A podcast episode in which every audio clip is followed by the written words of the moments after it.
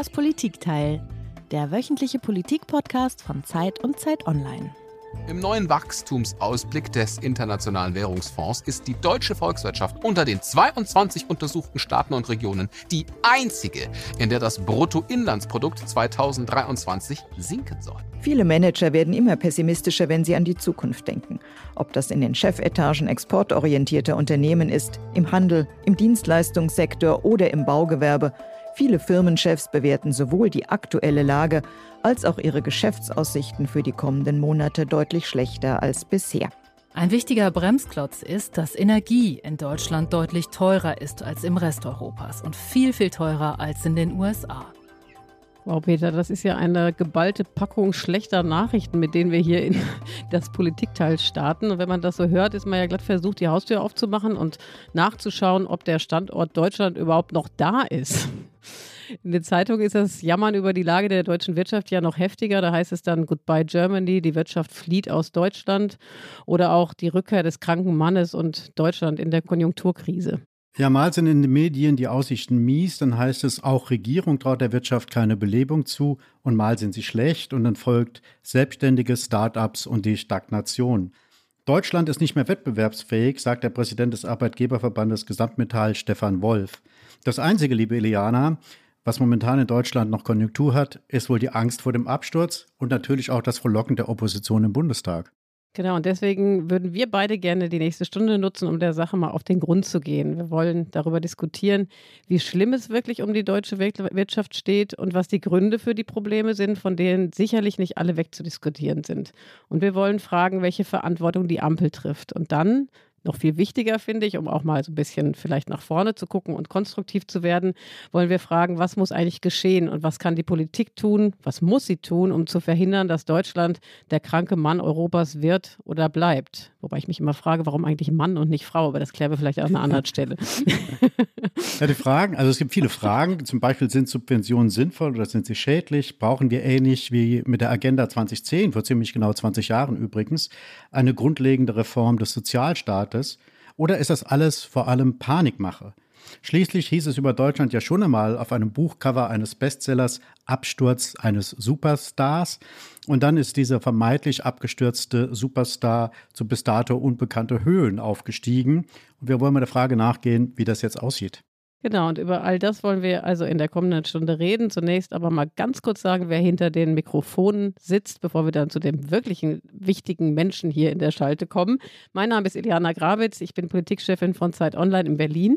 Und ich bin Peter Dausend, ebenfalls in Berlin und ich bin hier als Hauptstadtkorrespondent der Zeit Print.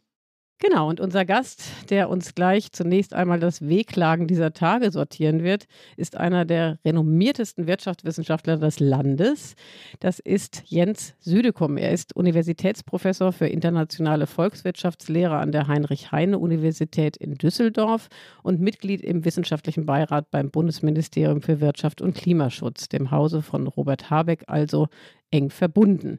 Weitere Ämter unterschlagen wir jetzt mal, denn das würde den Rahmen springen, Herr Südekum, glaube ich. Ja, aber eins wollen wir nicht unterschlagen, nämlich dass Herr Südekum in der gleichen Stadt geboren ist wie der frühere Wirtschafts- und Außenminister Sigmar Gabriel, nämlich im schönen Goslar.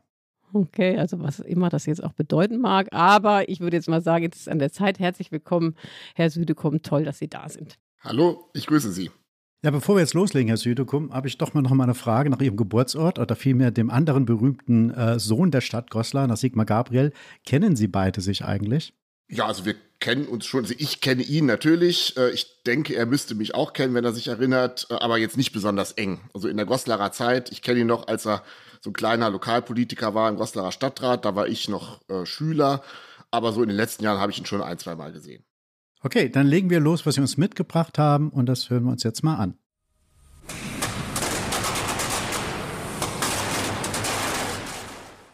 Hm. Was denkst du, was das ist, Peter? Keine Ahnung. Sie ist ein bisschen an wie eine Gewehrsalve, aber das passt ja nicht zum Thema. Also, Herr Südekom, klären Sie uns auf, was ist das? Das ist ein Hochofen. Wir haben gerade Stahlproduktion gehört. Es ist sogar ein grüner Hochofen, der nicht äh, mit Koks läuft, sondern mit Wasserstoff. Also so gesehen die Zukunft der Stahlproduktion in Deutschland. Kann man das hören? Genau. Konnten Sie das hören? Das ist äh Nein. Also ehrlich gesagt, ich hätte jetzt noch nicht mal herausfinden können, dass es sich hier um Stahlproduktion handelt. Ich hätte vielleicht gesagt, okay, irgendein Fabrikgeräusch, ja. Ähm, also, dass es Stahlproduktion ist, hätte ich nicht rausgehört und dass es dann grüne Stahlproduktion äh, ist, schon gar nicht. Also, das heißt, ich werde nicht zu Wetten, das gehen. Okay, ich wollte gerade sagen, sonst wären Sie da ein guter Kandidat gewesen. Okay, dann äh, können wir das jetzt an der Stelle nicht differenzieren. Und bevor wir jetzt einsteigen in die Diskussion, würde mich aber noch mal eine Frage interessieren, apropos grünem Stahl. Ähm, wir sprechen ja später noch über Subventionen, über Wohl und Wehe von Subventionen. Wie sinnvoll sind die eigentlich? Gerade vor kurzem hat die EU-Kommission eine Beihilfe in Milliardenhilfe für ThyssenKrupp genehmigt, eben für den Bau einer Anlage für grüne Stahlproduktion. Ist das eigentlich gut angelegtes Geld? Ich glaube schon, ja, weil äh, die Stahlproduktion in Duisburg ist in ihrer Nische Weltmarktführer, kann man sagen. Also es wird ja, wird ja nicht nur nach 15 Stahl produziert, sondern echter Qualitätsstahl. Und da ist man so den Chinesen und Indern halt auch immer noch ein kleines Stück voraus. Man muss aber diese Transformation hinkriegen. Also es ist klar, dass diese Stahlproduktion dekarbonisiert werden muss, wie man so sagt, also von Koks auf Wasserstoff. Ansonsten hätte das eigentlich keine Zukunft mehr. Ja? Und ähm, das wurde jetzt, glaube ich, durch diese Subvention maßgeblich befördert, dass das tatsächlich passiert. Wir müssen den Mut aufbringen, in unserem Land jetzt die Veränderungen vorzunehmen, die notwendig sind, um wieder an die Spitze der wirtschaftlichen und der sozialen Entwicklung in Europa zu kommen. Die Lohnnebenkosten haben eine Höhe erreicht, die für die Arbeitnehmer zu einer kaum mehr tragbaren Belastung geworden ist und die auf der Arbeitgeberseite als Hindernis wirkt, mehr Beschäftigung zu schaffen. Investitionen und Ausgaben für den Konsum sind drastisch zurückgegangen.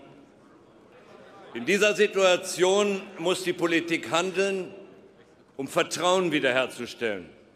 Wir müssen die Rahmenbedingungen für mehr Wachstum und für mehr Beschäftigung verbessern.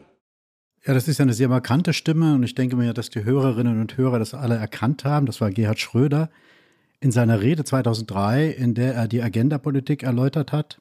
Damals war er noch Bundeskanzler und wenn man ihm so zuhört, hat man durchaus auch so ein Déjà-vu. Vieles äh, hört sich ja heute in der Tonlage zumindest mal ähnlich an.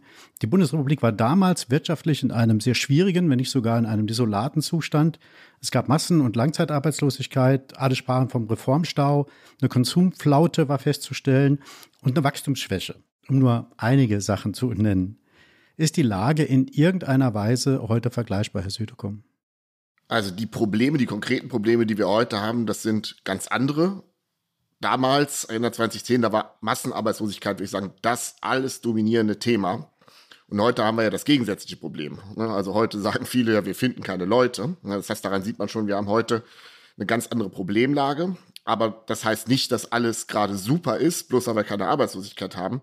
Ich glaube, wir haben schon an vielen Stellen eben wirklich einen schwierigen und auch pessimistischen Ausblick. Ich kann würde noch nicht sagen, dass wir der kranke Mann Europas sind oder jetzt hier schon am Abgrund stehen oder so etwas, aber ich habe schon das Gefühl, wir sind an einer Art äh, Weggabelung und müssen jetzt echte, harte Entscheidungen auch treffen und auch so ein bisschen äh, an der Weggabelung und zwar eine Richtung entscheiden. Und wenn wir zu lange zögern, stehen bleiben, halbherzig agieren, zu zurückhaltend agieren, immer nur sozusagen Bedenkenträgerei äh, zelebrieren und sagen, was alles nicht geht und uns nicht entscheiden wollen, dann habe ich ein bisschen die Befürchtung, dass wir einfach von anderen ja, stark überholt werden und die Zukunft, die wirtschaftliche Zukunft anderswo stattfindet und nicht mehr so stark in Deutschland. Und darüber wollen wir ja genau sprechen in der zweiten Hälfte unseres Podcasts. Aber ich glaube, wir müssen im Moment jetzt noch ein bisschen bei der Problemanalyse bleiben. Sie haben ja gerade gesagt, Massenarbeitslosigkeit ist definitiv nicht unser Problem, eher im Gegenteil. Aber ähm, die Republik leidet vor allen Dingen daran, dass die Energiepreise unfassbar hoch sind. Wir alle wissen warum, werden bestimmt auch gleich nochmal darauf zu sprechen kommen. Wir leiden oder die Republik leidet unter dem Fachkräftemangel und unter der großen Bürokratie. Und all das führt am Ende dann dazu, dass die Unternehmen den Standort Deutschland nicht mehr attraktiv finden und zum Teil auch zumindest in Erwägung ziehen oder das tatsächlich in die äh, Tat umsetzen, das Land zu verlassen. Was genau macht Ihnen denn eigentlich am meisten Sorgen von den Problemen, die ich jetzt gerade noch anreißen konnte? Am meisten macht mir tatsächlich Sorge bei den Standortentscheidungen für Zukunftstechnologien. Also Dinge, die vielleicht heute noch gar nicht so wichtig sind, aber die absehbar wichtiger werden in den nächsten fünf, in den nächsten zehn Jahren. Also konkret sowas wie Wasserstoffproduktion, grüne Stahlproduktion, Batteriezellproduktion, auch Autos. Wo wird sozusagen das nächste wirklich dann serienmäßige selbstfahrende Auto produziert? Also all diese Zukunftsthemen. Da mache ich mir Sorgen, dass eben da Länder wie etwa die USA äh, oder auch andere einfach an uns vorbeiziehen. Also vor allen Dingen mit Blick auf die grüne Transformation. Und was macht denn da den Standort Deutschland so unattraktiv? Also einerseits sind es ja die hohen Energiepreise. Wir reden aber natürlich auch immer wieder über die hohe Steuerlast, die vielleicht im Vergleich zu anderen Ländern nicht so attraktiv ist. Und nochmal das Stichwort Bürokratie. Also was ist es wirklich? Also und wo muss man wahrscheinlich ansetzen? Gut, wenn ich mir die Diskussion aktuell anschaue, da wird eben jetzt gejammert über Bürokratie. Gut, ja, da muss ich sagen, diese Bürokratie war jetzt vor zehn Jahren auch nicht anders, als sie heute ist. Im Gegenteil, ich würde sogar sagen, an einigen Stellen ist die Bürokratie ja besser geworden, abgebaut worden. Also wir hatten jetzt gerade oder gestern oder heute ist ja zum Beispiel dieses Solarpaket der Bundesregierung, das jetzt viel einfacher werden soll, dass auch Mehrfamilienhäuser eine Solaranlage aufs Dach äh, sich installieren können und dann nicht irgendwie sozusagen in einer, äh, in einer Flut von irgendwelchen Antragsverfahren dann ertrinken. Das heißt, die Bürokratie, dieses Jammer, das überzeugt mich nicht so wirklich ich würde sagen, die Problematik ist äh, auch gar nicht so sehr bei den Energiepreisen, ähm, wenn ich jetzt ein bisschen Zeithorizont von fünf Jahren was anlege. Es ist völlig klar, Deutschland hat einen riesigen Fehler gemacht, ja, und hat eben auf das falsche Pferd gesetzt, auf russisches Gas, eben in einem völlig unverantwortlichen Maß, das als sogenannte Brückentechnologie äh, eingeplant und dann war das mehr oder weniger über Nacht, nicht ganz über Nacht, ne, aber in einem sehr kurzen Zeitraum von Kriegsausbruch, bis dann sozusagen im September final äh, der Hahn zugedreht wurde. Das ist weg. Ja? Und äh, dadurch ist natürlich völlig klar, dass die Energiepreise durch die Decke geschossen sind. Jetzt muss man schauen, wenn man auf den ganz aktuellen Rand schaut, ja, sowohl bei Gas als auch bei Strom, sind wir bei der Börse, an den Börsenpreisen wieder auf einem Stand vor Kriegsausbruch. Das heißt, wenn jetzt über unendlich hohe Energiepreise geklagt wird, ne, dann ist das jetzt nur noch deswegen der Fall, weil diese Börsenpreise natürlich erst mit einer gewissen zeitlichen Verzögerung äh, bei den Haushalten und auch bei den Unternehmen ankommen. Das wird aber, wenn jetzt nicht nochmal ein neuer Schock äh, irgendwie kommt, wird das der Fall sein. Ne? Das heißt also, eigentlich absehbar werden die Energiepreise in den kommenden Jahren tatsächlich auch wieder sinken. Vielleicht sogar auf ein Maß, dass man sagen kann, da sind ungefähr die Wettbewerbskonstellationen wieder erreicht, ähm, die wir vorher hatten. Also meine ähm, Befürchtung ist, dass ich sage, naja gut, Bürokratie war immer schon ein Problem. Ich will das nicht kleinreden und da ist auch noch viele Hausaufgaben sind da zu erledigen, äh, dass dieser Abbau vorangetrieben wird. Bei Energiepreisen habe ich vorsichtigen Optimismus, dass es da besser wird, ne, bei Strompreisen. Ich mache mir Sorgen, dass jetzt eben bei Investitionsentscheidungen die Zeit, die bis dahin noch ins Land geht, bis sich die Verhältnisse quasi wieder normalisiert haben. Ich weiß nicht, wie lang das sein wird. Vielleicht sind es fünf Jahre, vielleicht sind es sieben Jahre dass eben in dieser Zeit nicht Entscheidungen getroffen werden gegen Deutschland, gegen Europa, für andere, die dann irreversibel sind. Ne? Also der Volksmund sagt ja, äh, was weg ist, ist weg. Ja, also wenn jetzt äh, meinetwegen ein großer Stahlproduzent sagt, naja, das ist mir ja alles zu unsicher. Ja, ich gehe lieber in die USA, da weiß ich, was ich habe. Da sind die Energiepreise heute schon niedrig. Da werden auch noch richtig kräftig Subventionen auf den Tisch gelegt, ja, während Europa immer noch diskutiert, ob man das überhaupt soll und so da kann es eben sein, dass dann eine Entscheidung einfach gegen Deutschland trifft für die USA. Ähm, und dann, wenn so eine Entscheidung mal getroffen ist, wenn da im großen Stil Investitionen stattfinden, dann wird man da nicht irgendwie mal sagen, ja, auch wir kommen dann irgendwann wieder zurück. Ne? Davor habe ich tatsächlich Angst, dass jetzt eben in so einer kritischen Phase, wo diese Energiekrise eben wirklich noch nachwirkt, wir viele Diskussionen äh, führen, viele äh, Entscheidungen jetzt gerade erst getroffen werden, dass das einfach zu lange dauert und äh, in der Zwischenzeit eben Porzellan verschlagen wird. Ja, ich würde aber gerne bei beiden Stichworten nochmal nachfragen, sowohl bei Energiepreis als auch bei der Bürokratie.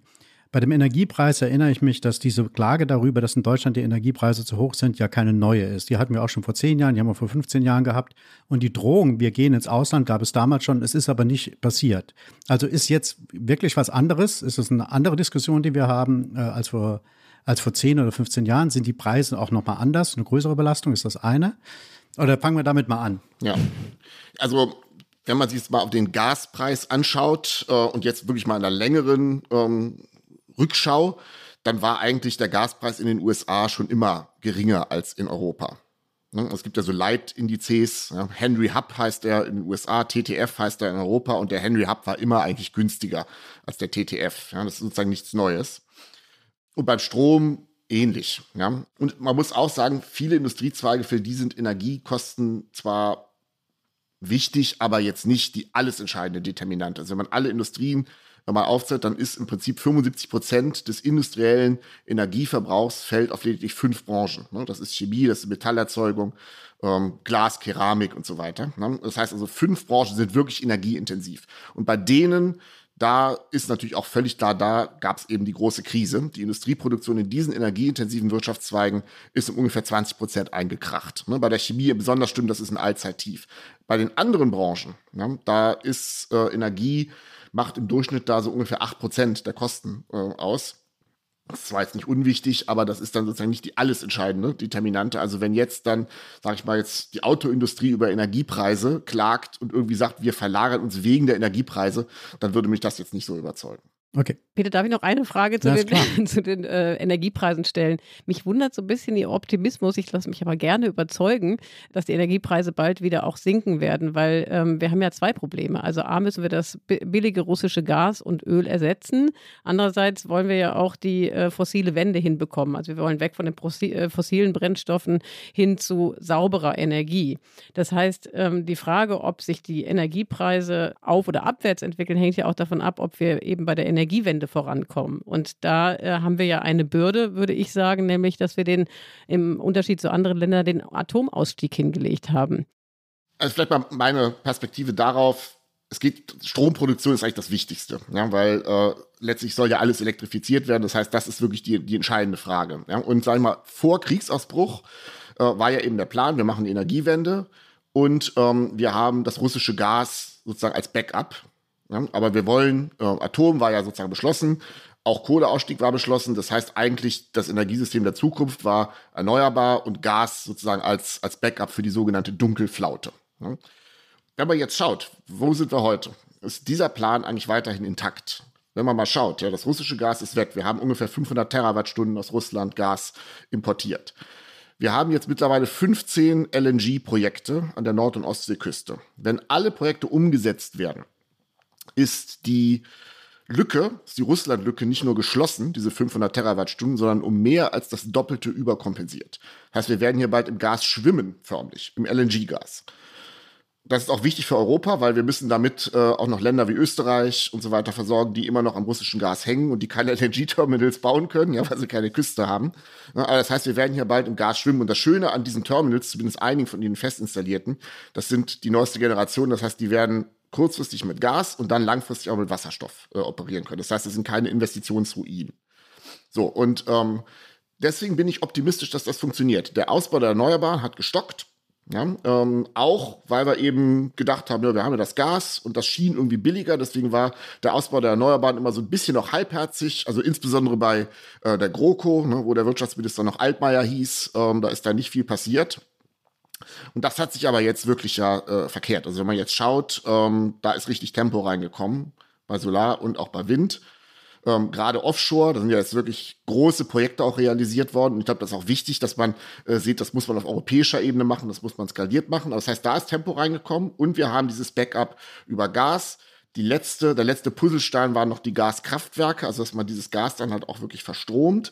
Ähm, aber auch da passiert jetzt quasi etwas. Ja? Das heißt also aus meiner Sicht glaube ich, da sind die äh, Weichen richtig gestellt. Und deswegen glaube ich, dass wir eben auch spürbar sinkende Strompreise sehen werden. Und zwar nicht irgendwann, sondern auf Sicht der nächsten fünf Jahre. Ja, noch nicht ganz aktuell, wie gesagt, ja, aber ähm, da habe ich einen positiven und optimistischen Ausblick tatsächlich. Also, bevor ich jetzt gleich endlich meine Nachfrage zur Bürokratie Sorry, stellen Peter. darf, nein, überhaupt gar kein Problem.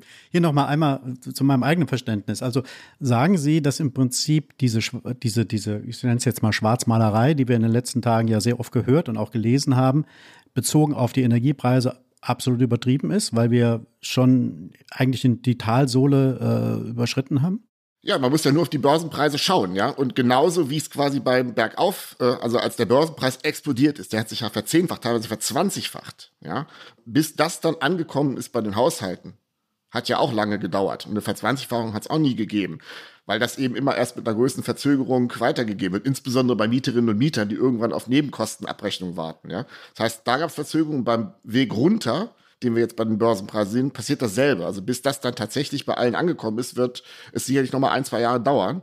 Aber wenn jetzt eben der Börsenpreis nicht wieder in die Höhe schießt, weil irgendwie wieder ein neuer Schock irgendwo kommt, ist dieser Weg vorgezeichnet. Ne? Und vielleicht noch ein Wort zu den Energiepreisen. Was mich wirklich nervt in dieser Diskussion, ist eben, dass einige jetzt eben dieses Atomthema so unfassbar überhöhen. Ja, also ich habe manchmal den Eindruck, dass man sagt, ja, Deutschland steht vor dem Abgrund wegen dieser Atomentscheidung. Ich muss dazu sagen, mir hat das auch nicht eingeleuchtet. Ja, also dass man eben inmitten einer Energiekrise diese Atomkraftwerke abschaltet. Ja, also wenn man das einfach hätte verhindern können und sie einfach so hätte noch weiterlaufen lassen können, ohne dass das irgendwie nachwirken kann, hätte ich das auch gemacht. Ja, aber ähm, erstes Problem war ja, das geht eben nicht so einfach. Man hätte eben dann neue Brennstäbe stellen müssen. Man hätte nicht sagen können, wir haben die dann für äh, ein paar Monate länger oder für ein Jahr länger, sondern wenn man das gemacht hätte, hätte man die gleich wieder zehn Jahre an der Backe gehabt. Ja. Und es faktisch ist ja auch so, ich meine, was dort weggefallen ist, äh, ist am Ende war sechs Prozent des Stromverbrauchs. Ja, das heißt, ob die jetzt da sind oder nicht, hat am Ende jetzt nicht den riesigen Unterschied gemacht. Von daher, das nervt mich wirklich. Das halte ich für wirkliche Panikmache. Ja, dass man jetzt sagt, wegen dieser Atomentscheidung steht Deutschland jetzt nicht vom Abgrund. Äh, das halte ich wirklich für Quatsch. Das ist ja nochmal eine ganz neue Debatte, die wir jetzt aufmachen können, aber ich frage jetzt trotzdem zur, äh, zur Bürokratie endlich mal nach. Also diese Debatte, diese Klage über die Bürokratie, über die zu viel an Bürokratie, die begleiten mich von Kindesbeinen an und ich bin mit Sicherheit nicht mehr so jung, wie Iliana nach wie vor aussieht. Ist, ist, ist später. Ist, ist. Nein, jung nicht, aber ein bisschen. Aber was mir, was mir nicht einleuchtet, ist, äh, der, der Habig sagte jetzt auch, er sei wohl der 155. Wirtschaftsminister, der darüber klagt, über die Bürokratie und ankündigt, es wird jetzt einfacher und abgebaut. Warum kriegt man das nicht in ja. den Griff, wenn die Problemanalyse so deutlich ist und so breit ist und alle sagen, es muss gemacht werden, es passiert aber nicht? Warum? Das ist aus meiner Sicht die eine Million Dollar Frage, ne, wo ich mir auch erhoffen würde, dass das im nächsten Bundestagswahlkampf die zentrale Frage wird. Ne. Und wenn ich jetzt irgendwie höre Agenda 2030, würde ich sagen, das muss eigentlich bei einer Staatsreform, wenn irgendwie sage, wir brauchen so was ähnliches, wie Schröder damals gemacht hat, dann brauchen wir jetzt nicht irgendwie sozial Kahlschlag und äh, irgendwie Kürzungen am Arbeitsmarkt, sondern was wir bräuchten, wäre eigentlich eine echte Staatsreform, ne? dass eben einfach diese ganzen Abläufe, gerade im föderalen Gefüge, dieses Zuständigkeitsgestrüpp zwischen Bund und Ländern, ähm, dass da eben wirklich mal eine Vereinfachung der Verfahren und viel mehr Digitalisierung reinkommt. Woran das scheitert, ich glaube, da gibt es keine einfache Antwort äh, dafür. Ja? Also das ist auch, würde ich mal sagen, etwas, wo ich auch jetzt nur ähm, so eine Laienmeinung und Perspektive drauf habe, weil das jetzt im Kern nicht wirklich eine ökonomische Frage ist, sondern eigentlich eine Frage, eine verwaltungswissenschaftliche oder eher juristische Frage. Aber Ihre Laienmeinung würde mich jetzt schon interessieren. Also, was sagen Sie denn ja. als Laie dazu? Was glauben Sie? Ich glaube, das erste ist, glaube ich, Zuständigkeitsprobleme. Ja? Also das ist natürlich stark verwischt alles, was macht der Bund, was machen die Länder, das war das eine. Ich glaube, die Strukturen im öffentlichen Dienst sind eben so, ähm, man versucht eben, sich zu 99,9 Prozent abzusichern und rechtssicher zu handeln. Das heißt also auch jetzt jemand, der eine Entscheidung trifft an der Basis, ja, sage ich mal, in einem, äh, in einem Regierungsbezirk oder so etwas, ja, der ist erstmal daran interessiert, dass diese Entscheidung sozusagen ähm, sicher ist. Ja, da hat kein hm. Anreiz, irgendwie mal sozusagen was Neues zu probieren oder innovativ zu sein oder sowas, weil äh, wenn es klappt, Ne, dann kriegt er kein Dankeschön, kriegt er auch nicht irgendwie eine finanzielle Prämie dafür, dass irgendwas besonders gut funktioniert hat. Aber wenn es nicht klappt, ähm, dann steht er im Regen und muss sich dafür rechtfertigen. Ja? Oder hat am Ende vielleicht sogar ein Verfahren äh, an der Backe. Und das heißt, da würde ich mal ansetzen, dass es irgendwie mal äh, im Prinzip in der öffentlichen Verwaltung so ist, dass man eben mehr Freiheiten, mehr Entscheidungsspielräume bekommt. Also nicht nur die Vorgesetzten, sondern auch diejenigen, die eben wirklich die Entscheidung treffen und ähm, auch klar ist, das bedeutet auch, da werden auch Fehler gemacht, ja. Ähm, da können auch mal 10% schief gehen. Und dann aber auch vielleicht als Appell an die Medien, ja, dass dann nicht die Medien kommen und sagen, ja, was ist denn hier passiert? Ja, wie konnte denn sowas passieren? Sondern dass man so ein bisschen guckt in der Summe der Verwaltungsentscheidungen. Ja, das wird dann wahrscheinlich besser, aber das heißt eben auch, 10% oder 20% gehen dann auch mal schief, dass man dann eine gewisse Toleranz reinkriegt. Und ich glaube auch dann bei den ähm, vielleicht Besoldungsstrukturen, ne, dass man irgendwie sagt, ne, wenn da was gut funktioniert hat, müssen die Leute auch irgendwie einen Anreiz haben und irgendwie ähm, auch was dafür bekommen, glaube ich. Ja? Ähm, also so ein bisschen mehr unternehmerische Logik ja, und privatwirtschaftliche Logik einfach auch im öffentlichen Dienst, ja, der auch attraktiv sein muss. Ne? Also es kann auch jetzt nicht sein, viele Entscheidungen und gerade auch dieser Bürokratiestau hängt ja auch an mangelhafter Digitalisierung. Ja, ich meine, gerade jetzt äh, Fachkräfte und so weiter, man hat irgendwie mit fünf verschiedenen Stellen zu tun, mit denen man das irgendwie abklären muss und muss, mal, muss dann eben fünfmal irgendwelche Formulare von Hand äh, ausfüllen und die einschicken und ewig warten und nicht irgendwie einmal einen digitalen Prozess weil einfach, einfach auf der Verwaltungsseite ähm, die Kapazitäten nicht da sind. Aber jetzt versuchen Sie mal wirklich äh, in einer öffentlichen Verwaltung IT-Experten zu bekommen. Ja, äh, was die in der öffentlichen Verwaltung hm. verdienen, ist ein Witz. Ja, also das heißt, die können überall äh, in der Privatwirtschaft das Dreifache, Vierfache verdienen. Und das heißt, da muss aus meiner Sicht äh, eben wirklich eine zeitgemäße Struktur hin, dass wir einfach auch gute Leute äh, im öffentlichen Dienst haben. Ich will nicht sagen, dass da nur schlechte Leute sind. Also ich hm. kenne super Leute in öffentlichen Verwaltungen. Aber ich sehe eben auch hier an der Uni und überall sonst sehe ich einfach die Schwierigkeiten, wenn irgendwie Stellen zu besetzen sind, gerade bei IT, aber auch anderen Dingen, äh, dass es halt einfach fast unmöglich ist, ähm, da einfach ja, Leute zu attrahieren. Und dann sind praktisch ähm, die Folgen, dass die Prozesse zu lange dauern und zu kompliziert sind und man da irgendwie nicht vorankommt bei der Digitalisierung. Das ist dann natürlich die natürliche Folge davon. Jetzt müssen wir einmal weg von der Bürokratie, Peter, wenn du erlaubst. Ja, natürlich. Ich, ich, muss ja sagen, dass diese erste halbe Stunde des Politikteils sehr viel optimistischer verläuft, als ich das gedacht hätte. Ich nehme so einiges an Zuversicht von Ihnen mit, Herr Südikum gerade mit Blick auf diese sinkenden Energiepreise. Und doch haben Sie ja die Sorge geäußert, dass eben die Unternehmen jetzt vielleicht diese Zeitverzögerung nutzen oder das Anlass sein könnte, dann tatsächlich vielleicht sich auch gegen den Standort Deutschland zu entscheiden. Und da äh, gehe ich davon aus, dass äh, neben Energiepreisen ähm, auch der Fachkräftemangel eine große Rolle spielt. Also im vergangenen Jahr äh, gab es mehr als 630.000 offene Stellen für Fachkräfte und wir alle wissen, wenn jetzt erst die Boomer, wo keiner unter uns ist, glaube ich, ne, ähm, jetzt in Rente gehen, dann wird das Problem noch größer, als es heute schon ist. Also wie groß ist Ihre Sorge in dem Bereich? Ist das wirklich der Faktor, der das äh, Wirtschaftswachstum am allermeisten bremst? Also tatsächlich von all den Problemen, ja, die immer im Schaufenster stehen, Energiepreise, was wir alles hatten, ich würde sagen, Fachkräftemangel ist tatsächlich das Wichtigste, das realste Problem, ja, weil im Prinzip ist es absehbar, ne? also bis 2035, also ist gar nicht mehr so lang hin, gehen knapp 13 Millionen Boomer in Rente, ja, aber von den Millennials, es kommen halt nur äh, ungefähr knapp 9 Millionen Millennials, die auf den Arbeitsmarkt zutreten, wenn es so ist. Das heißt, da ist eine Lücke und die Lücke, die wird man nicht einfach schließen können, weil die Leute, die auf den Arbeitsmarkt kommen sollten, die müssten schon geboren sein, aber die sind es blöderweise nicht. Und das heißt, das Problem ist real, das kann man einfach nicht wegdiskutieren. Ja? Und das heißt, was man braucht, ähm, ist natürlich heimisches Potenzial heben. Ja? Ähm, also gerade bei Frauen ist da noch äh, ordentlich Luft nach oben, Frauenerwerbstätigkeit. Bei mir nicht. Bei Ihnen nicht. Aber die Erwerbsquoten ist da. Ne? Ähm, vor allem auch jetzt äh, Thema weiteres, was wir uns überhaupt nicht leisten können, ist, wenn quasi Leute in irgendwie so Bullshit-Jobs rumdümpeln, ja, ähm, weil es ist an so vielen Stellen am Arbeitsmarkt werden händeringend Leute gesucht, ja. Deswegen mache ich mir überhaupt was meinen keine. Sie mit Bull was meinen Sie mit Bullshit-Jobs? Also ich sag mal so, vielleicht, äh, das ist ja eine Diskussion, wenn ich jetzt ähm, so Digitalisierung, Chat-GPT, das ist ja auch so ein Dauerbrenner. Jetzt werden wir alle arbeitslos, weil wir jetzt praktisch jetzt werden wir ersetzt äh, durch die Maschine und den Algorithmus. Ja, ich würde sagen, die Leute, die Jobs haben, wo ChatGPT die ersetzen kann, sollten wir froh drüber sein. Ja? Weil das sind dann ziemlich langweilige Routine-Verwaltungsjobs sollten wir froh sein, wenn man das automatisieren kann. Und die Leute, die dann dort ersetzt werden, da müssen wir, brauchen wir eine Struktur, dass die so schnell wie möglich äh, fit gemacht werden, um an anderen, viel wichtigeren Stellen im Arbeitsmarkt, die überhaupt nicht automatisierbar sind, ja, Erziehung, Bildung, Pflege, ja, und so weiter, ähm, ganz schnell da eben auch hinkommen von A nach B. sonst sehe ich äh, schwarz, ja, was Fachkräftemangel angeht.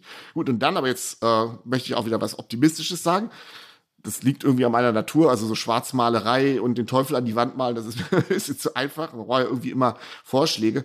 Selbst wenn alles funktioniert bei dem heimischen Potenzial, wird es wahrscheinlich nicht ausreichen. Das heißt, wir brauchen auch Fachkräftezuwanderung. Und die Zahl ist, ähm, wir brauchen eine Nettozuwanderung von 400.000 in etwa. Pro Jahr, ne? 400.000 hm. pro Jahr. Dann kann äh, die Erwerbsbevölkerung ähm, so in etwa stabil gehalten werden. Ja?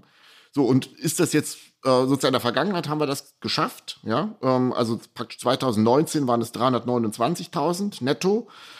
Ist noch zu wenig, aber nicht viel zu wenig. Und es gab auch Jahre, wo wir über 400.000 lagen. Da war es aber vor allem Intra-EU-Zuwanderung und das kann nicht die Lösung sein. Also wir können nicht Bulgarien und Rumänien äh, alle Fachkräfte abspenstig machen. Ja? Dann exportieren wir unser demografisches Problem nur. Wir brauchen Nettozuwanderung aus Weltregionen, die eine ganz andere Demografie haben. Ja? Das Problem an dieser Debatte finde ich, dass die gesellschaftliche Stimmung gerade eine ganz andere ist. Also wenn man sich äh, umhört, oder vielmehr, wenn man sich Umfragen anschaut, die belegen das ja, dann heißt es, das größte, das größte Problem aktuell der deutschen Politik sei die Migration. Hm. Wie kommt man aus dieser Stimmung, die halt nicht sehr zuwanderungsoffen ist, ähm, raus? Also wie, was kann die Politik tun, was kann die Öffentlichkeit tun, um halt mehr Verständnis äh, für Zuwanderung zu erreichen?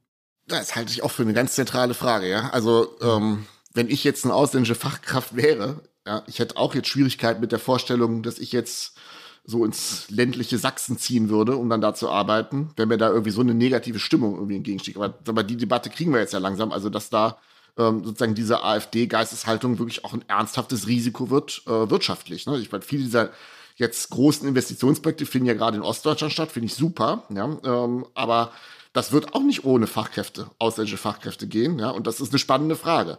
Also ich meine, ich würde eben, wenn ich so eine Diskussion zu führen hätte, würde ich fragen, ja, wie stellt ihr euch das vor? Ne? Gerade im Pflegebereich, den habe ich nun aus persönlichen Gründen recht intensiv kennenlernen dürfen in den letzten ein, zwei Jahren. Also das ohne ausländische Arbeitskräfte wäre da gar nichts. Ja, da wäre da absoluter Stillstand. Das würde überhaupt nicht funktionieren.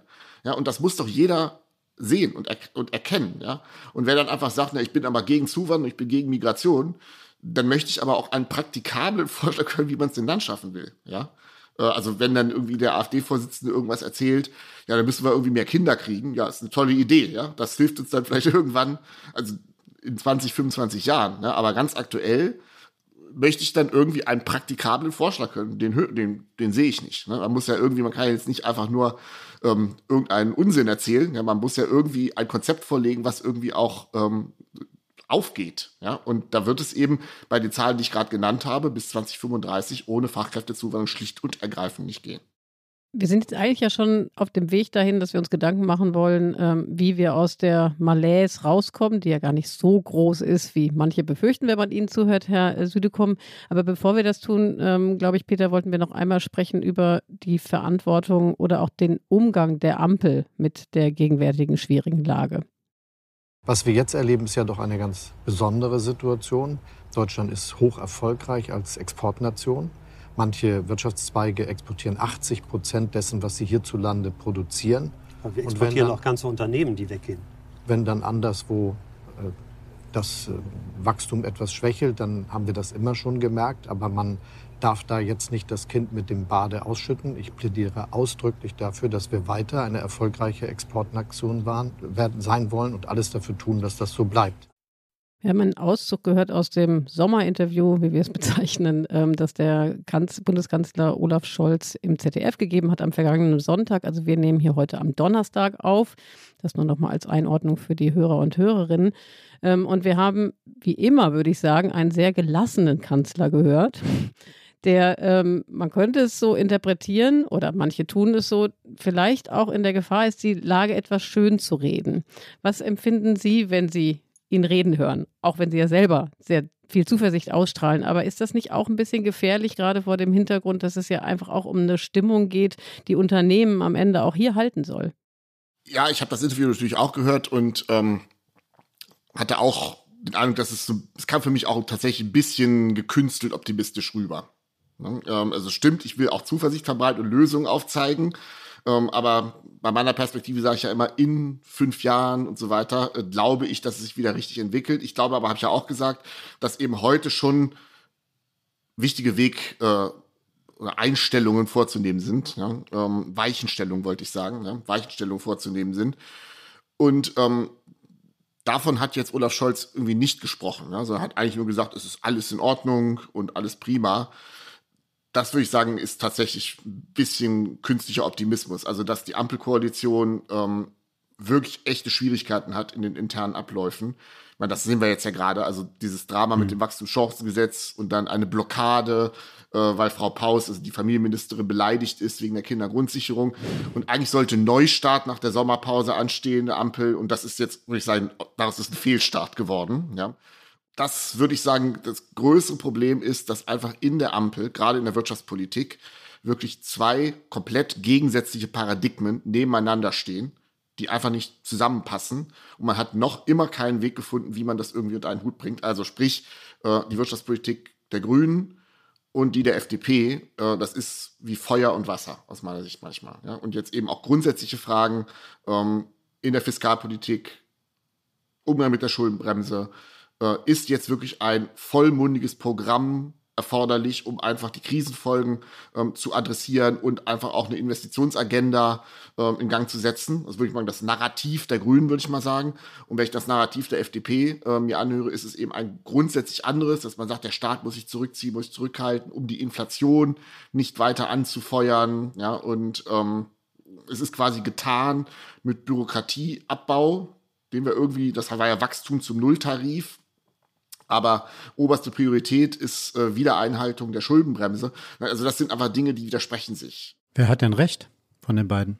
Meine Position, wenn, Sie, wenn ich ehrlich bin, glaube ich, dass äh, eben das grüne Narrativ näher an der Realität ist. Das muss ich wirklich sagen. Ja? Aber das heißt nicht, dass, dass das FDP-Narrativ deswegen falsch ist. Ne? Also es ist kein Entweder-Oder, sondern man muss einfach ein gutes sowohl als auch äh, bekommen. Nicht? Also das heißt, was ich mir vorstelle, ist ein, eine Agenda, wenn wir es so nennen wollen, die eben aus einerseits aus effizienteren Prozessen, Bürokratieabbau und so weiter besteht, andererseits aber einfach auch Strukturen aufgebaut werden, Investitionen aufgebaut werden, private Investitionen gefördert werden. Ja, und wer glaubt, dass das möglich ist mit einem Sparkurs der Regierung, der macht sich was vor. Ja, also man kann schwer antreten und sagen, wir wollen mehr investieren, ja, äh, ein Jahrzehnt der Investitionen einleiten Parallel aber sagen keine neuen Schulden, die Schuldenbremse muss gelten und Steuererhöhungen sind auch ausgeschlossen. Also ich will mehr Geld ausgeben, aber auf keinen Fall mehr Geld einnehmen. Wie soll das gehen? Das geht nur, wenn man sagt, wir priorisieren bei den Ausgaben. Ja, ähm, das klingt erstmal toll in der Theorie. In der Praxis sieht man aber, dass es nicht funktioniert. Ja, und also nicht nur bei der Kindergrundsicherung kann man sagen, das machen wir jetzt nicht, wird jetzt zu teuer. Selbst bei äh, Projekten wie zum Beispiel dann der Dienstwagenbesteuerung zum Beispiel, ja, oder dem sogenannten Dienstwagenprivileg. Eigentlich hätte die FDP dann sagen müssen, ja, wir stehen ja für Priorisierung, dann muss diese Steuervergünstigung jetzt auch abgebaut werden. Ne? Aber dann geht es da auch wieder nicht. Ja? Also Abbau, ja, priorisiert, aber bitte nicht äh, bei Projekten, die uns wichtig sind. Ja? Oder selbes Thema kalte Progression in der Inflation. Ne? Also dann, wenn es die FDP-Klientel treffen soll, dann kann wieder nicht priorisiert werden. Das heißt also, diese Rechnung geht hinten und vorne nicht auf, aus meiner Sicht. Das ist ja nun das Wesen der Ampel, ne? dass er diese heterogenen Glaubensgrundsätze vereint. Und am Anfang hatte man so ein bisschen das Gefühl, vielleicht Sie auch, ich hatte es zumindest, dass das schon für Fortschritt stehen könnte, wenn man Ihnen jetzt zuhört und auch all das, was wir in den vergangenen zwei Jahren erlebt haben. Da hat man so ein bisschen das Gefühl, äh, ist vielleicht doch nicht so fortschrittlich, wie man denkt und vielleicht zum Scheitern verurteilt. Was ist denn Ihr Gefühl? Kriegen die das noch hin? Oder ähm, jetzt mal so ein bisschen vielleicht auch provokant gefragt, wäre es, wenn es darum geht, jetzt wirklich auch diesen Zeitpunkt, Zeitraum zu nutzen, von dem Sie ja gesprochen haben und zu verhindern, dass der Standort noch weiter schwächelt und die Unternehmen sich gegen Deutschland entscheiden, müsste man vielleicht einfach einen Cut machen und sagen, sorry, das funktioniert nicht und äh, nochmal von vorne. Also mein Bauchgefühl ist rein spekulativ, ja. Mein Bauchgefühl ist, äh, dass es am Ende wieder so, so eine Zuspitzung geben wird. Also das Krisengeheul wird jetzt noch schlimmer werden. Und dann irgendwann ist der Punkt erreicht, wo das so stark wird und wo auch äh, dann gerade die Wirtschaft, die Verbände, die ja eigentlich so eine natürliche FDP-Klientel sind, praktisch dann so viel Druck machen, dass äh, dann plötzlich wieder so ein gordischer Knoten äh, durchschlagen wird und dann plötzlich geht was. Ne? Also so ähnlich wie äh, bei der Strom- und Gaspreisbremse im sogenannten Doppelwumms, da erinnere ich mich sehr gut. Ne? Das war der September 22. Vorher hieß es, nein, das geht nicht. Ja? Und der Staat hat schon genug gemacht mit den Entlastungspaketen, viel zu teuer und so weiter. Äh, und wir dürften die Krise nicht anheizen, die Inflation nicht anheizen. Das war ja sozusagen die äh, Rhetorik. Und dann plötzlich das war der 29. September, war alles anders. Eine 180-Grad-Wendung Doppelwumms 200 Milliarden. Ja? Und dann ähm, sprach Christian Lindner völlig anders, als er vorher geredet hat. Und ich glaube, sowas könnte wieder passieren. Ja? Also wenn einfach praktisch hier so Standort Deutschland in Gefahr und so weiter. Also wenn sozusagen diese Rhetorik weiter zunimmt, dass dann irgendwann wieder eine Kehrtwendung her ist und dann sozusagen ein großes Investitionspaket, weil die Ampel ja auch sehen muss, sie will wieder gewählt werden. Ja, also äh, vielleicht macht es die CDU der Ampel leicht, wenn sie mit Friedrich Merz antritt, aber das ist ein anderes Thema. Aber sag mal, es könnte sein, dass dann einfach aus der Krise wieder sowas entsteht. Aber hm. eigentlich würde ich sagen, würde ich mir was anderes wünschen, sondern ich würde mir wünschen, äh, dass man sozusagen von sich aus erkennt, ja, also dass man irgendwie zusammenfinden muss und diese beiden Narrative irgendwie einfach die Schnittmenge sucht und vielleicht auch versucht, diese Schnittmenge zu vergrößern und einfach ohne ähm, so eine krisenhafte Zuspitzung zusammenzuarbeiten. Ja, ähm, das wäre die Hoffnung. Aber ich meine, meine Hoffnung bei der Ampel war, dass sie das schaffen. Ja, aber in der Praxis, was ich so mitbekommen habe, schon zwei, drei Monate äh, nach Regierungsbeginn, ja, hat die eine Seite der anderen also kaum mehr das Schwarz unter den Fingernägeln gegönnt. Ja, und das ist leider ähm, nicht so, wie, wie viele uns das so gewünscht hätten. Ja, ich frage mich, ob der, äh, wenn ich Ihnen gerade so zuhöre, schießt mir das durch den Kopf, ob nicht der Inflation Reduction Act sozusagen die Brücke sein kann, äh, die die beiden irgendwie zusammenführt. Weil letztendlich äh, wird das hier überall gelobt und als Bedrohung ja auch gesehen, dass ein Investitionsprogramm von 370 Milliarden in den USA dazu führt, dass es hochattraktiv wird äh, für deutsche Unternehmen, sich womöglich nach in die USA zu verlagern. Also wenn man sieht, wie erfolgreich das ist, da könnte man doch denken, wir brauchen sowas auch. Ja, man kann es ja nicht loben und gleichzeitig im eigenen Land ausschließen. Also das ist etwas, was, es gibt ja viele Dinge, die ich in der Wirtschaft nicht verstehe, weil ich ja kein Ökonom bin, aber das verstehe ich am allerwenigsten, dass man das nicht sieht. Warum wird das nicht gesehen aus Ihrer Sicht?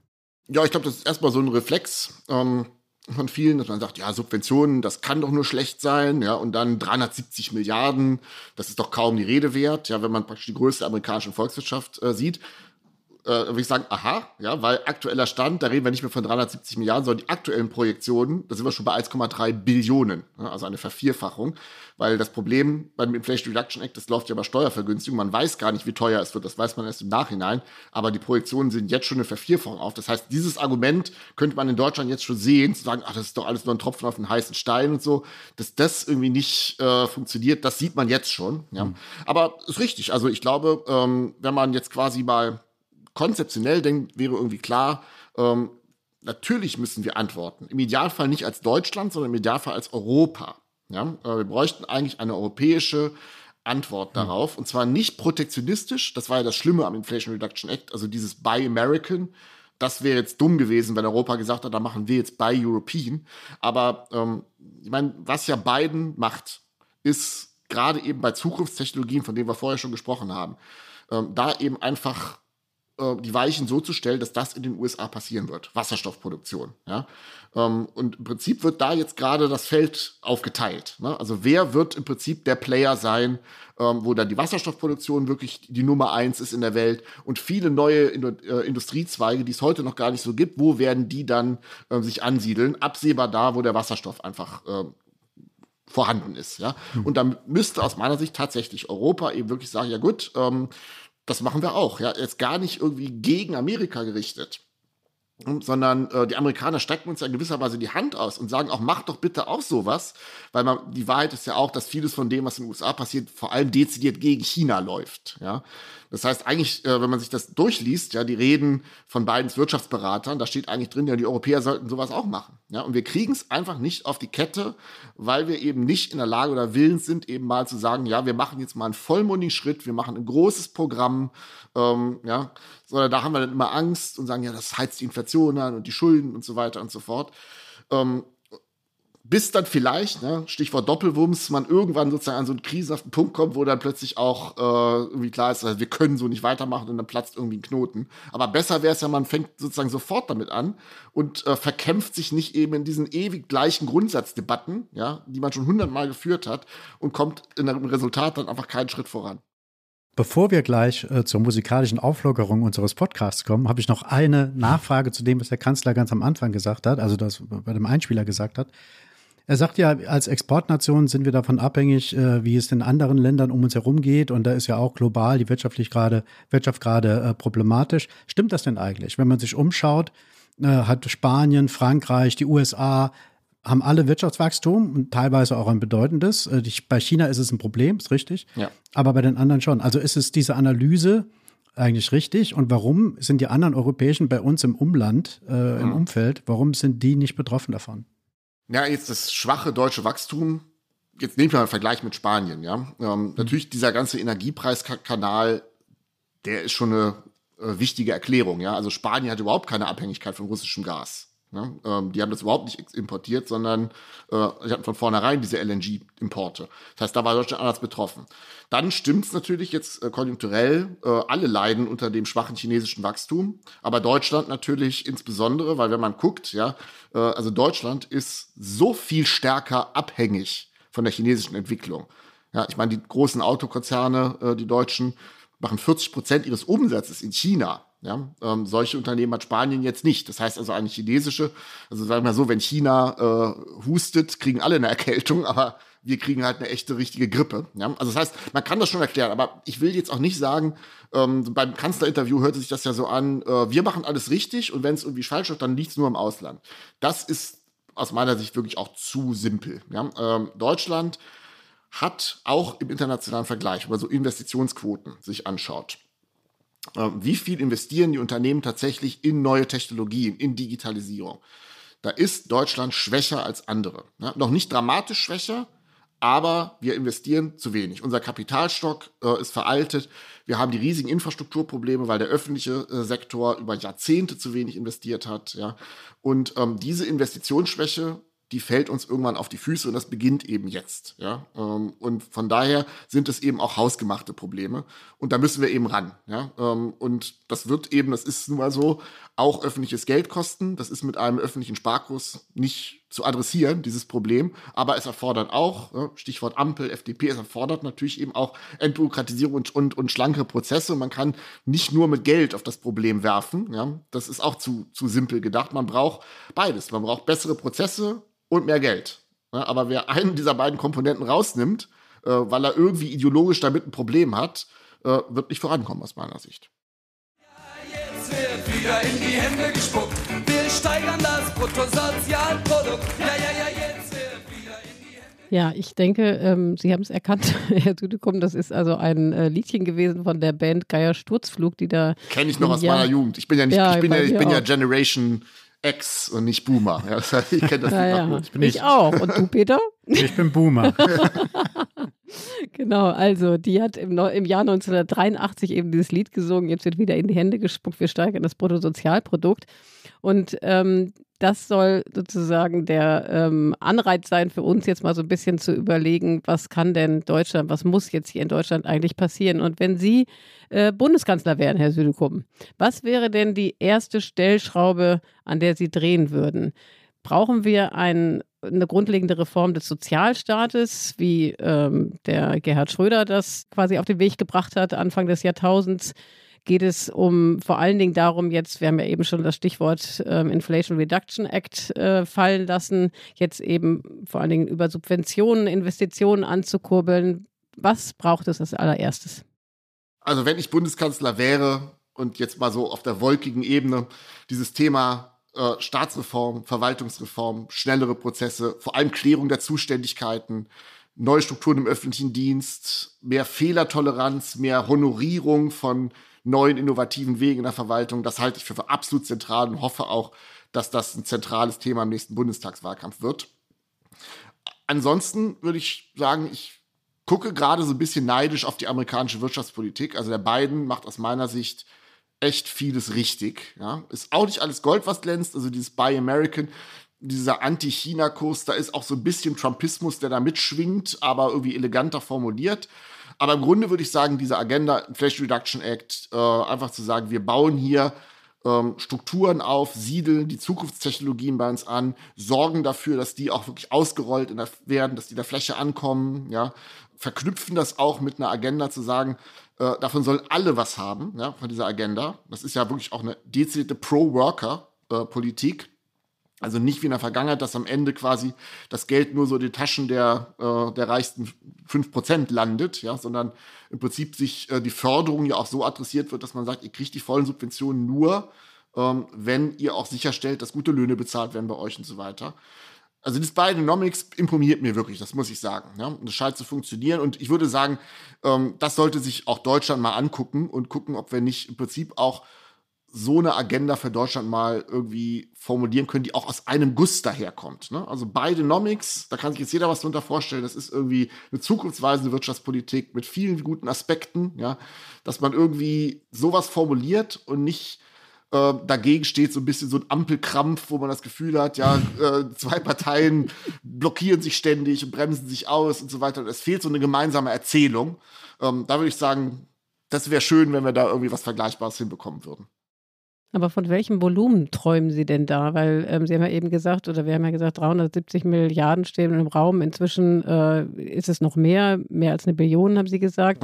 Ähm, machen Sie es doch mal konkret für Deutschland. Also wir haben ja gestern, also Mittwoch nochmal, einen Tag vor unserer Aufzeichnung, äh, wollte ja Herr Lindner das äh, Wachstumschancengesetz durchbringen oder vorstellen. Ähm, da ging es um bescheidene 6,5 Milliarden. Das reicht ja dann nicht aus, ne? Nein, das äh, reicht nicht aus. Also ich meine, einerseits finde ich es gut, das Programm, weil ähm, es enthält Elemente, insbesondere diese Investitionsprämien, die sind den Tax Credits äh, von Joe Biden nicht unähnlich. Also die funktionieren eigentlich im Grunde identisch. Aber dafür sind halt 390 Millionen eingeplant im Haushalt. Für grüne Technologie ist das die für, Prämie. Genau, für Energieeffizienzmaßnahmen. 390 Millionen, das ist ein Tropfen auf den heißen Stein. Ja? Also damit kann man wirklich keine Katze hinterm Ofen vorlocken.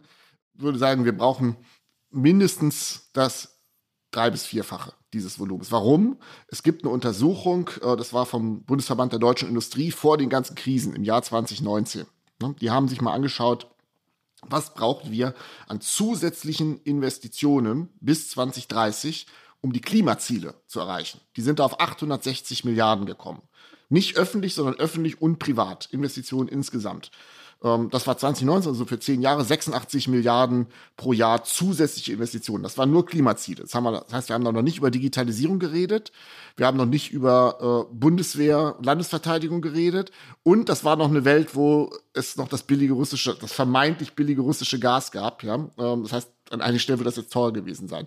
Wenn man das mal alles zusammennimmt, ähm, kommen wir also auf einen größeren Betrag allein für Deutschland. Das ist jetzt nicht nur der Staat, das betrifft auch die Unternehmen im großen Maße, aber viele Investitionen, wie etwa der äh, Hochofen in Duisburg mit dem grünen Stahl, der ganz am Anfang stand, das wäre jetzt ohne eine staatliche Förderung so nicht gegangen. Ja? weil aktuell eben diese grüne Stahlproduktion noch viel teurer ist als die konventionale Stahlproduktion. Das heißt also, viele private Investitionen werden eine Form von öffentlicher Kofinanzierung ähm, brauchen. Das heißt, alles zusammengerechnet, ja, Sie wollten ja eine Zahl von mir hören, würde ich mal sagen, brauchen wir so roundabout 100 Milliarden zusätzliche Investitionen im Jahr. Und woher holen wir denn das Geld? Machen wir das wieder über so ein Sondervermögen oder wie machen wir das? Ich würde das tatsächlich so machen, ja. Also ähm, wir können jetzt über die Schuldenbremse reden zum hunderttausendsten Mal. Aber die Verfassungsänderung, da müsste die Union mitspielen, das sehe ich nicht. Ja, dieser Weg über die Sondervermögen, der macht das Ganze natürlich nicht transparenter, das ist schon richtig, ja. Aber er macht es zielgenau. Also das Geld, was jetzt in diesen Sondervermögen liegt, die Schulden, das kann jetzt aber auch nicht beliebig für irgendwas ausgegeben werden. Die große Befürchtung ist ja immer, wenn wir einmal die Schuldenbremse abschaffen, dann ist äh, sozusagen dann ist Tür und Tor geöffnet und dann machen wir Schulden und machen aber keine Investitionen, sondern geben das Geld aus und machen die nächste Rentenerhöhung. Ja, äh, weil nun mal die Rentnerinnen und Rentner sind die wahlentscheidende Gruppe. Der Medianwähler in Deutschland, der die Politik bestimmt, hat graue Haare und da gibt es sozusagen schuldenfinanzierte Rentenerhöhung. Das ist also ein bisschen das Gespenst, das im Raum steht. Das ginge aber mit diesen Sondervermögen nun mal nicht so einfach. Ja? Also wenn wir sagen, wir machen, ähm, wir nehmen meinetwegen diesen Wirtschaftsstabilisierungsfonds und ähm, machen dort im Prinzip so eine Investitionsagenda, parken dort das Geld, da kann man dann auch dafür sorgen, dass dieses Geld dann eben auch tatsächlich nur für Investitionen ausgegeben wird und nicht für irgendwas. Ja, und ähm, klar, es ist nicht schön, aber ich würde sagen, auch jetzt so im internationalen Vergleich, ich gucke, was machen die anderen, wo stehen wir auch mit der Schuldenquote, haben wir irgendein Problem, ja, sind wir überschuldet und so weiter, dann ist das ja einfach nicht der Fall. Das stimmt ja nicht. Ja, also auch was Herr Lindner erzählt zu den Zinsbelastungen im Haushalt. Ja, er soll sich mal angucken, wo diese Quote äh, stand in den 90er Jahren, wo wir heute stehen. Ja, also sie ist leicht wieder nach oben gegangen im Vergleich quasi zu 2019. Aber irgendwie eine Geschichte zu erzählen, dass der deutsche Staat nicht mehr handlungsfähig sei, weil wir irgendwie zu viele Schulden hätten, das ist einfach, das stimmt einfach nicht. Ja, und von daher würde ich eben sagen, wir sind wirklich in so einer kritischen Phase jetzt gerade. Ja? Also ich würde, weiß ich, bis 2030 oder so wird eben wirklich gerade entschieden, wo siedeln sich die neuen Technologien an, wo findet auch das Wirtschaftswachstum von morgen statt, ja. Und da müssen wir ein bisschen mal eine vollmundige Antwort geben und können nicht immer nur sozusagen mit den Ladenhütern der Vergangenheit argumentieren. Die Zeit galoppiert uns total davon. Ähm, bevor wir jetzt gleich zu den Flop 5 kommen, hätte ich doch noch mal eine kurze Nachfrage, was der Bundeskanzler Südekum machen würde. Würde er denn auch das Renteneintrittsalter erhöhen? Diese, weil die Debatte ist ja im Zusammenhang mit der Fachkräftedebatte ja direkt wieder losgebrochen, reflexartig, kann man fast sagen. Würden Sie das tun? Das ist eine Korrelation zwischen Lebensalter oder Lebenserwartung und ähm, Renteneintrittsalter geben muss, halte ich eigentlich für absolut plausibel. Ja? Die Problematik ist dabei ja nun äh, Lebenserwartung von wem. Ja? Also irgendwie ein gut situierter Akademiker, wie wir alle, ja, wir haben eine höhere Lebenserwartung als jemand, der so in den unteren 10 bis 20 Prozent der Einkommensverteilung ist. Ja? Und die leben ärmere Menschen leben eben auch nicht so lange. Von daher halte ich es für nicht so eine gute Idee, jetzt einfach pauschal zu sagen, wir müssen jetzt alle bis 68 äh, arbeiten oder bis 70, Ende der Durchsage. Was ich machen würde, ist eben ähm, zu sagen, okay, wir brauchen auf jeden Fall eine Kopplung. Man muss so und so viele Beitragsjahre ähm, haben, um quasi den vollen Rentennuss zu haben. Das haben wir heute schon. Ähm, ich würde sagen, wer länger arbeiten will, das sollte so attraktiv wie möglich gemacht werden. Es gab ja auch so Vorschläge aus der CDU zu sagen, wer nach 70 noch arbeitet, ist dann steuerfrei. Das finde ich ganz interessant. Also da würde ich, äh, die Richtung würde ich auch denken, ja. Gibt noch ein paar andere Detailgeschichten. Also jetzt bei Rentenerhöhungen würde ich sagen, ähm, Momentan haben wir noch die dynamische Rente, die nicht nur Inflationsausgleich bietet, sondern eben auch an der Lohnentwicklung äh, orientiert ist. Das würde ich zum Beispiel für hohe Renten sukzessive auflösen und eben sagen, diese dynamische Rente gibt es nur noch unten und oben gibt es bloß noch den Inflationsausgleich. In dem Moment äh, ist das Einnahmeproblem der öffentlichen Rentenkasse dramatisch entschärft, bringt aus meiner Sicht viel mehr als diese Debatte um Lebensarbeitszeit, die auch total vermint ist. Also das sind jetzt sozusagen Detailvorschläge. Nicht? Aber jetzt pauschal zu sagen, wir haben kein Problem in der Rente äh, und so, das greift halt auch zu kurz. Herr Südekum, bevor wir Sie dann zum Schluss unserer Sendung noch befragen wollen nach Ihren Flops, also den Phrasen, Klischees, Sätzen, die Sie gar nicht mehr hören können, wenn es um, um den Standort Deutschland geht und seine nachlassende Attraktivität, würde ich doch ganz gerne nochmal äh, das Thema Subventionen anbringen. Wir hatten ja jetzt zuletzt zwei große Subventionen ähm, in Sachsen seitens der Bundesregierung. Einmal ähm, also in die Halbleiterindustrie, die Chipindustrie, in zwei äh, Unternehmen. Beide Male, glaube ich, im Volumen von 10 Milliarden. Das ist viel kritisiert worden. Und was ist Ihre, Ihr, Ihr Blick darauf? Ist das sozusagen das richtige Mittel oder sollte, sollte vor allen Dingen die Gelder in Steuerentlastungen führen? Um eben den Standort attraktiver zu machen. Ja, das macht natürlich nochmal ein ganz großes Fass auf, ne, weil wenn man guckt, warum diese Subventionen auch gezahlt wurden, da sind wir bei einem Thema, das wir heute noch gar nicht so hatten, dieses Schlagwort Resilienz. Ja, ähm, denn wir müssen uns ja mal mit der Frage beschäftigen, was passiert eigentlich, wenn da jetzt in China, in Taiwan plötzlich ein Krieg ausbricht und äh, Sanktionen gegen China verhängt würden. Wir sind eben extremst abhängig von asiatischen Halbleiterproduktionen. Und von daher geht es ja jetzt eben darauf, auch dieses Thema Diversifizierung, also wo kriegen wir im Fall des Falles denn sonst noch äh, Halbleiter her? Wobei das ja ein Argument der Kritiker ist, sie sagen, von den Rohstoffen bleibt man abhängig, ganz egal, ja. ob man jetzt eben die Industrie hierher holt. Kurzfristig, ne? Also parallel wird ja auch äh, an diesem Thema Rohstoffe Raw, der EU Raw Materials Act ist da so ein Schlagwort, da wird ja parallel auch dran gearbeitet. Und wenn dann im Prinzip jetzt gerade äh, Wertschöpfungsketten aufgebaut werden, die gucken dann ja auch wieder, wo beziehen sie ihre Vorprodukte, ihre Rohstoffe her. Also das ist der erste Schritt einer solchen Diversifizierung auch von China weg. Also das heißt, ich sag mal so, ähm, ich rede ja auch viel eben so mit äh, Wirtschaftsvertretern und jeder ist für Resilienz, ja. Äh, aber wer A sagt, muss halt auch mal B sagen, ja. Und Resilienz kostet Geld. Also jede Versicherung wenn ich mein Fahrrad versichere, ähm, dann kostet es auch Geld. Und hier geht es um eine Art Versicherung von Wertschöpfungsketten. Und das kostet dann auch Geld. Ob es jetzt 10 Milliarden, also ich habe jetzt auch kein gutes Gefühl, einfach mal sozusagen, ja, 10 Milliarden an Intel und 6 Milliarden an Busbeat im, im, im Saarland und so weiter. Ich möchte natürlich auch schon eine Sicherheit haben, dass der deutsche Staat auch sozusagen was dafür bekommt. Ja. Und das kann funktionieren, ja. Also wenn dort jetzt eben eine Wertschöpfungskette aufgebaut wird, ähm, davon werden dann eben auch Mittelständler in der Region profitieren, äh, auch bei den Arbeitskräften. Es geht ja auch jetzt darum, Stichwort Fachkräftemangel. Intel wird jetzt nicht anfangen, irgendwie ostdeutschen Mittelständlern die Leute abspenstig zu machen. Ne? Die bringen ja Leute mit.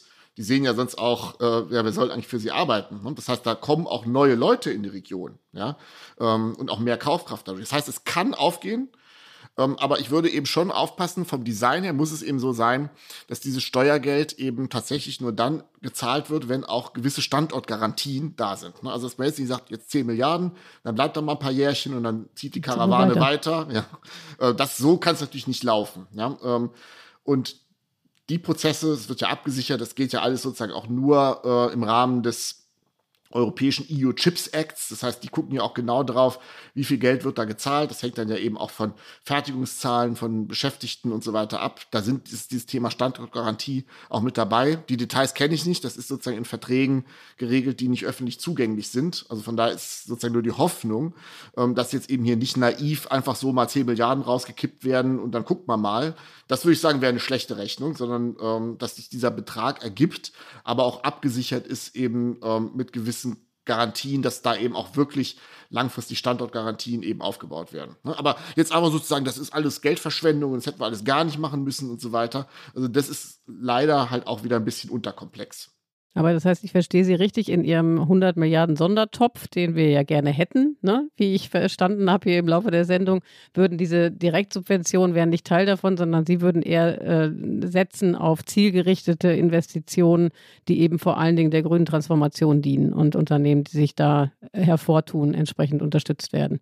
Ja, ich meine, diese Halbleiterproduktion äh, ist essentieller Teil dieser grünen Transformation. Ja? Also äh, es soll ja alles Mögliche elektrifiziert werden auch in der Industrie. Also die Stahlproduktion, Wasserstoff, dieser Wasserstoff muss erstmal äh, aus Strom generiert werden, aus grünem Strom. Und das wird ohne eine massive Halbleiterunterstützung nicht gehen. Oder Thema Auto.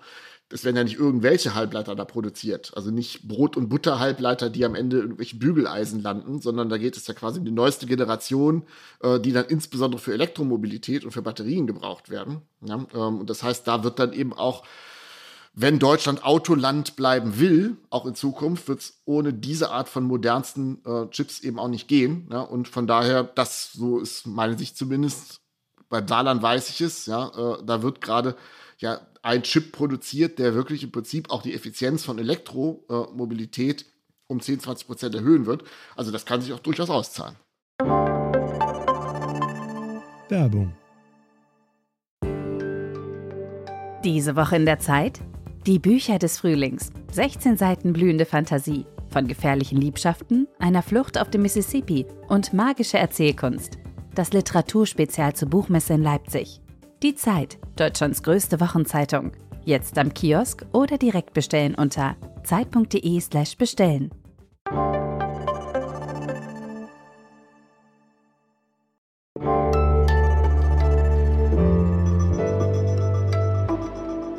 Flop 5. Also mein persönlicher Flop, den hat gerade eben Iliana geleistet, weil sie nämlich bei der Aufzählung der Halbleiterindustrie das Saarland vergessen hat. Und du hast es mir immer gesagt in der Vorbereitung, Peter. Ich ja, weiß nicht, ich denke immer Das tut natürlich mir als Saarbrücker im Herzen weh. Aber Herr Südekum hat ja dankenswerterweise das äh, gerade gerückt.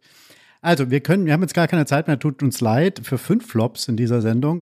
Deshalb äh, wollen wir mal nach dem größten Flop fragen, Herr Südekum. Also nach der Phrase, die Sie nicht mehr hören können, der Einschätzung, dem Gelaber, das Ihnen auf die Nerven geht. Was ist es denn, Ihr größter Flop? Oh ja, mein größter Flop. Ja, es gibt ja immer dieses, ähm, ja, Geld muss erst erwirtschaftet werden, bevor man es verteilen kann. Das wird Ludwig Erhard zugeschrieben.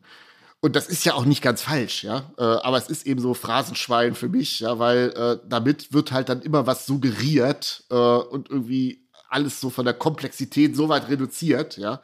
Und man kann damit auch alle möglichen Diskussionen irgendwie so abbinden und abbiegen, wenn man da einfach nur diesen Ludwig Erhard-Satz sagt. Und so diese Ludwig Erhard-Folklore, die geht mir teilweise schon ziemlich auf den Keks. Und haben Sie denn noch eine, Südekom? Komm, einer geht noch. Ja, es geht oder? Noch, da ist ja dann das Spiel. Ah, was noch? Also natürlich das mit diesem kranken Mann Europa und so. Besonders schön ist auch immer dieses, der Staat hat keine Einnahmen, er hat ein Ausgabenproblem. Ne? Ist auch wieder nicht ganz falsch, ja, aber äh, wenn dann sozusagen die Folge daraus ist zu sagen, ähm, ja, wir können einfach überall hier kürzen, da kürzen und so weiter und das geht eben einfach so und der Staat hat genug Geld da und so weiter auch wenn der Satz, das ist ja das, das, das ist ja das Gemeine an Phrasen, ja, äh, dass sie jetzt nie ganz falsch sind, aber wenn man dann aus der Phrase zu vorschnell eine Politikimplikation zieht, dann ist es halt fehleranfällig. Und das wäre so, so, so, so, so ein zweiter, ähm, ein zweiter Satz. Wenn ich jetzt nachdenken würde, also sozusagen die, diese Rhetorik, äh, Da lassen sich ja noch viele weitere blumige Beispiele finden, aber irgendwie fällt mir jetzt gerade kein weiterer ein. Nein, das reicht auch, ist auch wunderbar. Das ist auch völlig in Ordnung. Genau, also eigentlich, Peter, weiß ja nicht, wir gehen ja schon mit einer Prise Zuversicht hier raus. Also ich habe ja. schon gesagt, mir geht es zumindest so, aber ähm, wir fragen eigentlich jede, jeden unserer Gäste äh, im Politikteil, Herr Düdekum, nach dem, was ihr oder ihnen Hoffnung macht angesichts der, des Themas oder mit Blick auf das Thema, über das wir heute sprechen. Heute ist es die Malaise des Standorts Deutschland. Sie haben ja schon einiges gesagt, aber trotzdem, also was macht Ihnen Hoffnung, dass wir vielleicht eben diese Situation verhindern können, die Sie ja als das Worst-Case-Szenario beschrieben haben, nämlich das Unternehmen jetzt verfrüht die Koffer packen und das Land verlassen? Ach ja, hoffen wir mal. Ich finde, es gibt ähm, für mich so zwei Deutschlands. Im Normalmodus und im Krisenmodus. Und im Normalmodus, dann, das ist so das, das Gejammer und wir stehen vom Abgrund und stehen uns selber im Weg und die Lösung, das funktioniert alles nicht wegen Bürokratie und weil alles zu kompliziert ist, ja. Und da kommen wir aber keinen Schritt weiter und wir haben immer wieder dieselben Diskussionen und es geht nichts voran.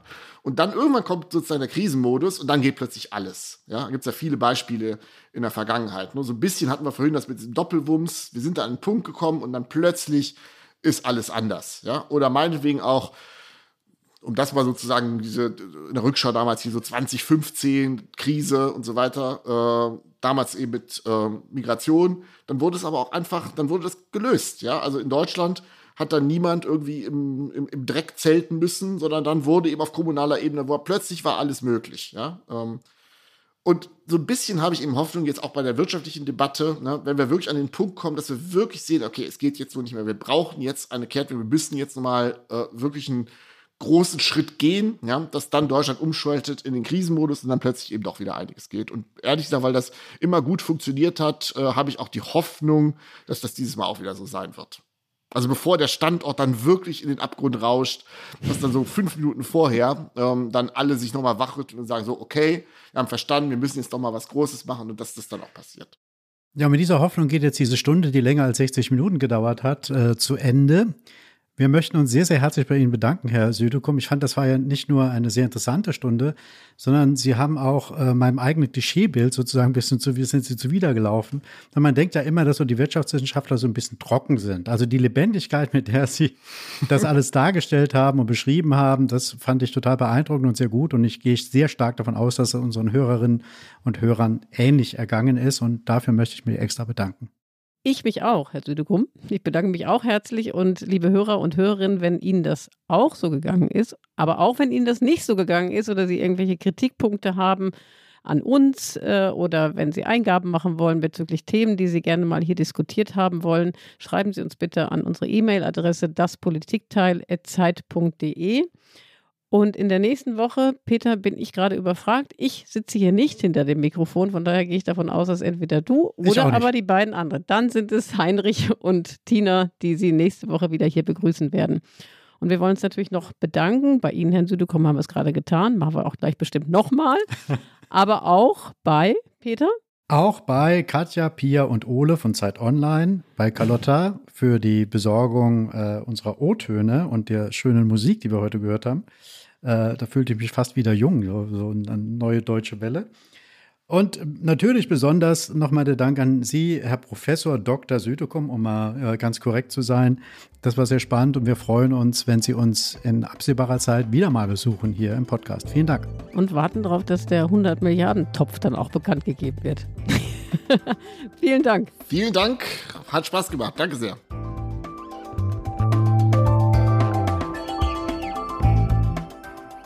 Das Politikteil ist ein Podcast von Zeit und Zeit Online, produziert von poolartists.de.